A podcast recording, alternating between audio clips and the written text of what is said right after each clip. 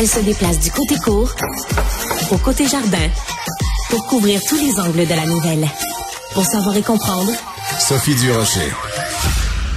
Au-delà de la publicité avec le faucon pèlerin en voie de disparition comme le français, qu'est-ce que le gouvernement de la CAQ est vraiment prêt à faire pour euh, combattre la lente euh, disparition ou noyade du français au Québec? C'est la question qu'on peut se poser après le dépôt du budget Girard. On va en parler avec euh, Maxime Laporte, qui est président du mouvement Québec français. Maxime, bonjour.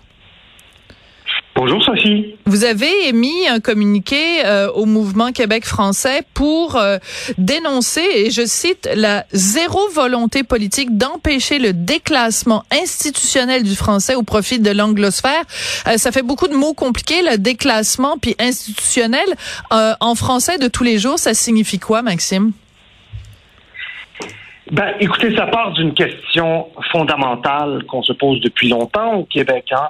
Euh, qui se résume comme suit. Comment se fait-il qu'une euh, aussi petite communauté, la communauté anglophone, pour qui j'ai le plus grand respect en passant, mais comment se fait-il qu'une aussi petite communauté qui forme moins de 10% de la population du Québec parvient à capter plus de 43% des substitutions linguistiques des allophones? Comment se fait-il qu'on voit devant nos yeux Montréal se transfigurer progressivement en une nouvelle Toronto? Et vous savez, c'est parce que c'est pas un hasard. Hein. Il y a des causes profondes, il y a des causes structurelles à ce phénomène d'anglicisation. Et c'est ce dont on parle au Mouvement Québec français dans notre communication d'aujourd'hui. Oui. Alors, par exemple, vous donnez, euh, bon, on en, on en, on, est parfaitement au courant de ça. Le récendon de l'ancien Royal Victoria à l'Empire McGillois, c'est quand même un petit cadeau de 700 millions de dollars. Euh, 200 millions octroyés chaque année à des ressortissants étrangers venus étudier en anglais. Euh, qu'est-ce que vous auriez aimé voir dans le budget d'Éric Girard qui n'y est pas? D'abord, une volonté politique, comme l'indique notre, euh, notre, titre de ce communiqué une, volonté politique, en effet, qui est absente. On, savait déjà qu'il n'y avait pas de volonté politique pour étendre les dispositions de la loi 101 au niveau collégial. Ça, c'est une chose.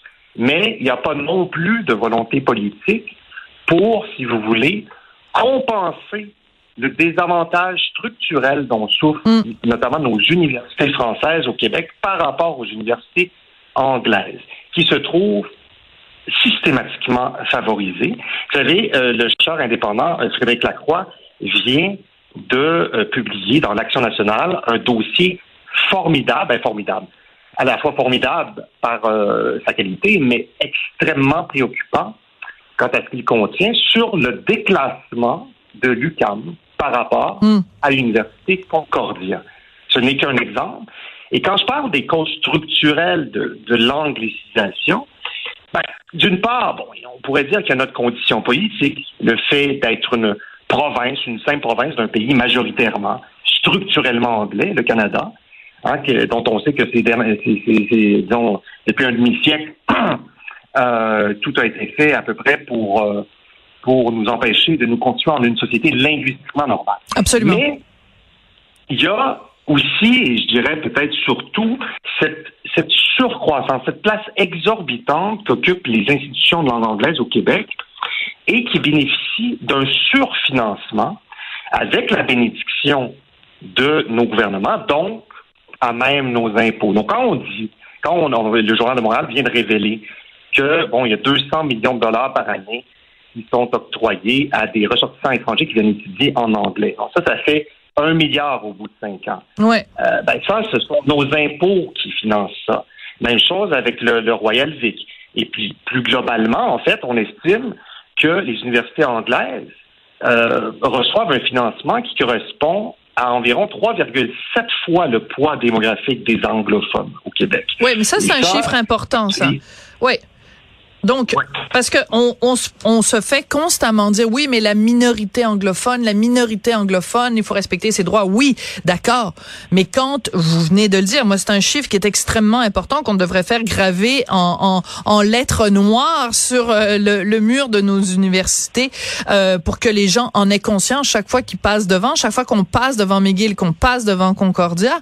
3,7 fois leur poids démographique. Donc, qu'on arrête de nous dire que la minorité anglophone euh, n'est pas, ne profite pas des largesses du gouvernement, qu'ils arrêtent de brailler puis bouhouhou tout le temps. Trois fois sept, 3,7 fois leur poids démographique en financement. C'est énorme, Maxime. Eh oui, et si on parle des revenus de subvention de droits de scolarité, ça vient, c'est selon les travaux, encore une fois, de Frédéric Lacroix. Et à ce surfinancement, bien sûr, correspond un sous-financement des universités françaises. Hein. On estime que ce désavantage s'évalue à environ 1,5 milliard de dollars par année. Euh, et puis, euh, vous savez, ça porte à conséquence. Hein? En conséquence, évidemment, sur la, la, la place plus en plus exorbitante qu'occupe l'anglais euh, dans les métropoles. Ça a aussi des conséquences, je dirais, discriminatoires, puisque quand on regarde ça de près, là, euh, un étudiant qui fréquente une université anglaise au Québec là, euh, se trouve avantagé d'un facteur à peu près, en fait, 28% plus qu'un étudiant qui fréquente une université française au Québec. Si on tient compte, voilà, de, de, cet avantage financier et structurel qui, encore une fois, euh, est une gracieuseté du trésor public, de, nos impôts. Fait que euh, c'est pas à coup de, de publicité, de slogans euh, creux euh, qu'on va renverser le, le, déclin du français pour citer le gouvernement lui-même. Là. Et il faut s'attaquer à cette dynamique institutionnelle, à ce, mm. ce dualisme qui, qui inégalitaire, même. Par contre, là où je suis pas d'accord avec vous, là où je suis pas d'accord avec vous, c'est que moi je l'adore. je l'adore euh, cette euh, cette publicité sur le Faucon pèlerin.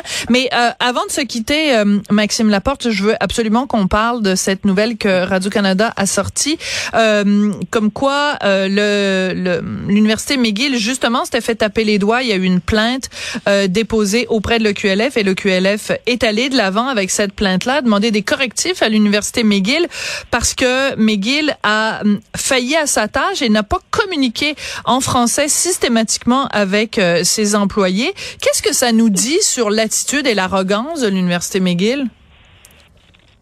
Ben, voilà un autre symptôme de ce que je viens de décrire, hein. un symptôme de, des causes structurelles qui, qui sont à l'origine de, de, ce genre de situation, euh, situation qui se multiplie, euh, puisque évidemment cette hégémonie des, des institutions euh, de langue anglaise s'accompagne bien souvent d'une arrogance en effet, d'un mépris, pour, euh, en fait, vis-à-vis du français, qu'on dont on voudrait faire une langue commune. Mm. Mais cette langue commune qui est supposée être le français euh, se trouve concurrencée chaque jour par une autre langue commune qui s'appelle l'anglais et qui est de plus en plus euh, influente, de plus en plus présente, comme on le voit, comme on l'entend. Donc voilà, donc ce, ce, genre de comportement des institutions anglaises est appelé à se reproduire, se reproduire encore, malheureusement.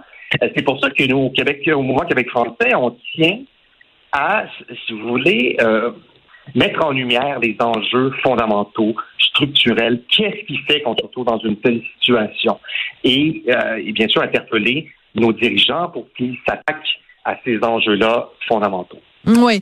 Euh, êtes-vous découragé, Maxime Laporte, parce que je vous parle régulièrement, puis euh, à chaque fois on se dit bon, on aimerait ça que la situation s'améliore, on aimerait ça qu'il y ait des mesures, on aimerait ça que ce soit une volonté politique, puis à chaque fois que je vous parle, ben c'est parce que ça va pas bien. Donc je vous pose la question rapidement. Vous avez 20 secondes pour me dire êtes-vous découragé ou pas? Chose certaine, en effet, ça ne va pas bien. Mais chaque fois, je vous réponds, ben, écoutez, je suis de moins en moins pessimiste malgré tout, parce que le thème du français est au cœur du débat public, heureusement. C'est vrai. On a tenu une première réforme de la loi 101. On avance, mais on avance un peu trop lentement à mon goût.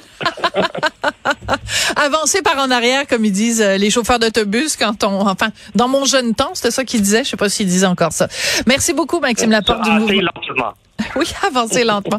Merci beaucoup, Maxime Laporte du mouvement Québec français. Je voudrais également remercier euh, mes collègues et comme j'ai une tête de linotte, voilà, elle est ici, la liste. Tristan Brunet Dupont à la réalisation, la mise en onde, Marianne Bessette à la recherche. Merci à vous d'être là, fidèle à Cube Radio et à tout bientôt.